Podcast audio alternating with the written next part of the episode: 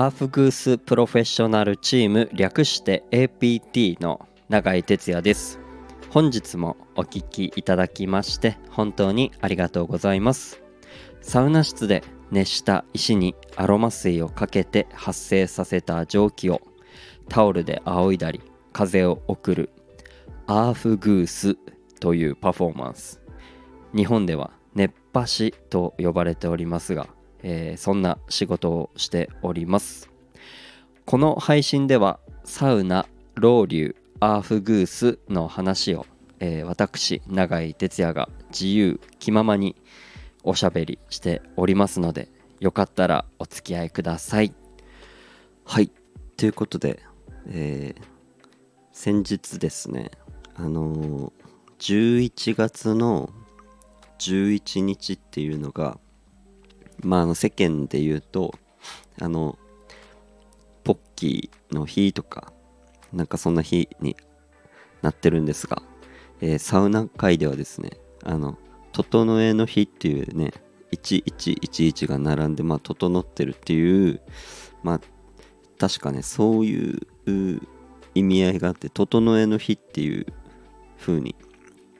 なっておりましてあのーその日にですねあのサウナシュランっていうあのものが発表されるんですよ。でそのサウナシュランっていうのがあのサウナこの業界のプロサウナがこう審査して11施設をそのサウナシュランにこう認定とかノミネートをこう発表して表彰するっていうそういうのが11月11日にあのあるんですよ。でそのサウナ施設はその人たちが水風呂だったり外気浴だったりまあそのホスピタリティの面だったりとかうん、なんか清潔性だったりまあそういうのいろんなもう全てをこう加味した上であの11施設こう選んで表彰するっていうのがあるんですよ。そのサウナシュランっていうのが。でその中にですねあのサウナ・オブ・ザ・イヤーっていうのがありまして。まあそういうサウナ啓蒙になんか活躍した人みたいな。で今回はですねあのその活躍した人とか団体とかにこう表彰されるんですけど例えばその茶道ってドラマの制作委員会であったりとかなんか YouTuber のはじめ社長だったりあとはそのオリラジの藤森さんだったり今年は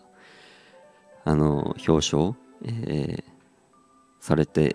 いるんですが、えー今年その中に、えー我々、えーアーフグスプロフェッショナルチームっていうのも、えー表彰して、えーいただきました。はい。まさかまさかのあの表彰でめちゃくちゃありがたいなと、え思いつつうん。まだまだねこのアーフグスっていうのをこう広げるためになんかこういろいろ活動をねもっと精力的にやっていけたらなとかやっていかなきゃなというふうに、うん、今回こう表彰をいただきましてなんかこう背筋がまた伸びたと言いますか、うん、またね一歩ずつ前進してやっていけたらなと、えー思っております。本当にすごいありがたい賞をねいただきまして。でそのサウナ・オブ・ザ・イヤーとサウナ・シュランってまたちょっと別なんですけども同じ団体でやってるんですけどこのサウナ・シュランっていうのはこういろんなその施設11施設か載ってるのでなんかそれをなんかこうサウナ旅としてなんかこう行ってみるのもいいんじゃないかなと思ってます。その近場だったりまあちょっと遠方になったりするっていうこともあると思うんですけど実際じゃあその表彰されてる施設ってどんなサウナなんだろうとかそうなんかこう興味持って行って楽しむっていうのはいいななんて思っております。僕もねまだそれ行ったことない施設が結構こう表彰されててそれこそ北海道だったりうん。なんか都内とかでも行ったことないとこが意外とあったりするのでうん。ぜひこのサウナシュランっていう風に検索してあのどういう施設が表彰されてで同じくサウナ・オブ・ザ・イヤーっていうのもあのそこのページから飛べますので